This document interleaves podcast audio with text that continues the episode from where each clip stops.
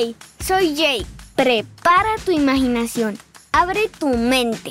Porque juntos entrenaremos a Bernie para hacer de él el mejor robot del mundo. ¡Hey, Jake! Hoy presentamos el computador. Este lo pondré aquí. Este por acá. Aquí falta uno. Ahora subiré a su habitación. Bernie. Bernie, ¿dónde estás? Bernie. Mm, ¿Qué es esto? Ups, ya llegó. ¡Hey, Jake! Hola, Bernie. Aquí estás. ¿Por qué pegaste papeles con fotos de computadoras por toda la casa? ¿Recuerdas que le prometí a Violeta que haría lo posible para que investigues sobre los computadores? Sí, lo recuerdo. Ya lo averigüé. ¡Grandioso! ¿Sabías que hace unos años los computadores eran del tamaño de una habitación como esta? No, ¿en serio? La palabra computador proviene de la palabra latina computare, que significa calcular.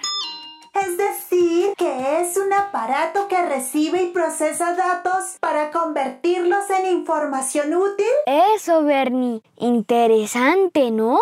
Hey Jake, el abaco podría ser el tatara abuelo del computador. Ay, Bernie. Pues el abaco es de unos 500 años antes de Cristo. Servía para hacer cálculos y llevar las cuentas de comerciantes o mercaderes en la lejana Babilonia. Así que tienes razón. ¿Qué siguió después del abaco? Fueron muchos aparatos que buscaban calcular y hacer operaciones matemáticas durante varios siglos. Un siglo son 100 años. Correcto, Bernie. En 1816, un invento desarrollado por el matemático británico Charles Babbage, llamada máquina analítica, fue uno de los más destacados. ¡Wow! ¿Cómo lo hizo? Nunca fue construido.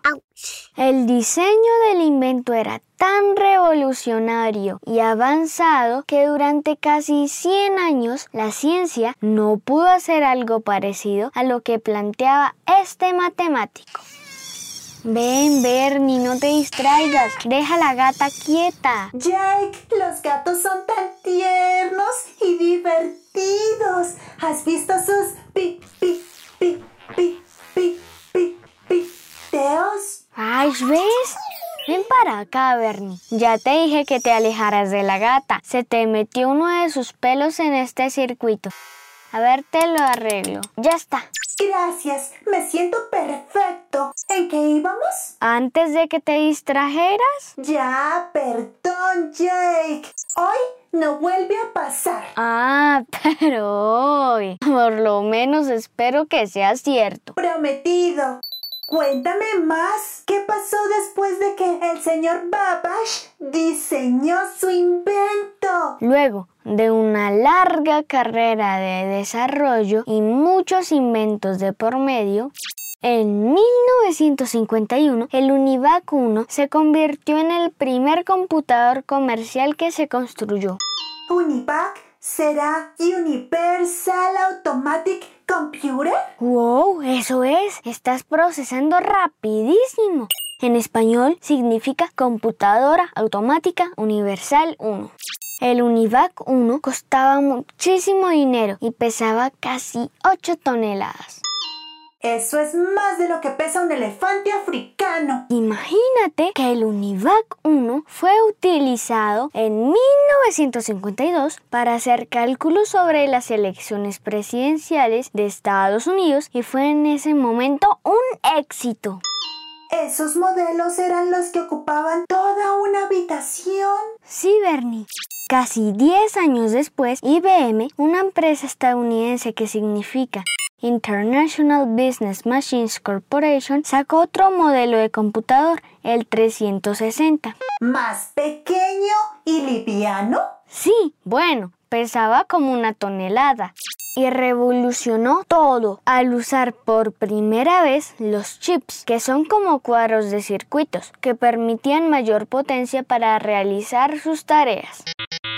¿Fue con la IBM 360 que se utilizaron los chips? Sí, con esa misma. Hey Jake, ¿en qué momento llegan las computadoras a las casas? Eso fue gracias a Steve Jobs y Steve Wozniak que en 1977 crearon el Apple II, el primer computador pensado para venderlo a todo el mundo, no solo a ingenieros o empresas. ¡Genial! ¿Y eso cuánto pesaba? Pues mi tío dice que pesaba unos 9 kilos. Cabía en la esquina de la habitación y necesitaban de una mesa fuerte para sostenerlo. ¿Y cómo fue que ahora tenemos una computadora tan liviana como la tuya? Eso es gracias a un gran proceso de investigación, Bernie. Después de que Apple empezó a vender sus computadoras, IBM también desarrolló otros sistemas con una empresa que ahora es muy popular llamada Microsoft. Todos compiten para hacer el mejor aparato, ¿verdad? Exacto. Todo lo que hoy conocemos viene de grandes preguntas e investigaciones que al final terminan mejorando dos partes especiales de las computadoras, el hardware y el software.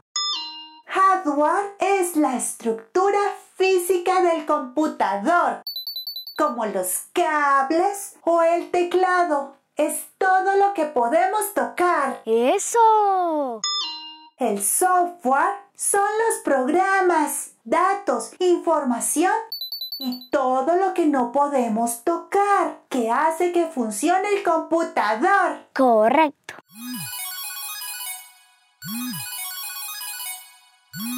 Oye, tu computador pequeño está sonando.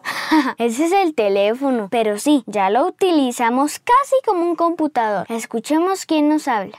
Hola, mi nombre es Juan Diego de Bogotá. Quisiera saber de qué están hechos los meteoritos. Chao. Hola Juan Diego, Bogotá es una ciudad muy linda. La astronomía me encanta y los meteoritos me llaman la atención. Le preguntaré a mi profe, lo que aprenda lo compartiré contigo, Bernie y todos los que nos escuchan. Espero escuchar pronto el podcast de los meteoritos. Gracias por mm, contestarme. Chao. Yo también quiero saber sobre los meteoritos. Suenan a unos ritos metidos en algún lado. no, Bernie, ya te pusiste loquito. Es hora de terminar con nuestro entrenamiento. Está bien, hemos terminado. Bueno, bueno, tú no te puedes apagar aún. Debes despegar todos estos papelitos. ¿Por qué yo? Tú los pegaste. Ayúdame, Jake, porfa. Bueno, solo por esta vez debes aprender a ser ordenado. ¡Hey! ¿Quieres escucharte en próximos episodios? Puedes enviar tu mensaje de voz contándonos o preguntando lo que quieras a Bernie y a mí en el link de papacineucar.com. Sin con C cine. Nos hablamos en el próximo episodio. Bye bye. ¡Hey! No se te olvide darle seguir a este podcast. Solo debes buscar en tu plataforma preferida a que nos escuches podrás vivir grandes aventuras.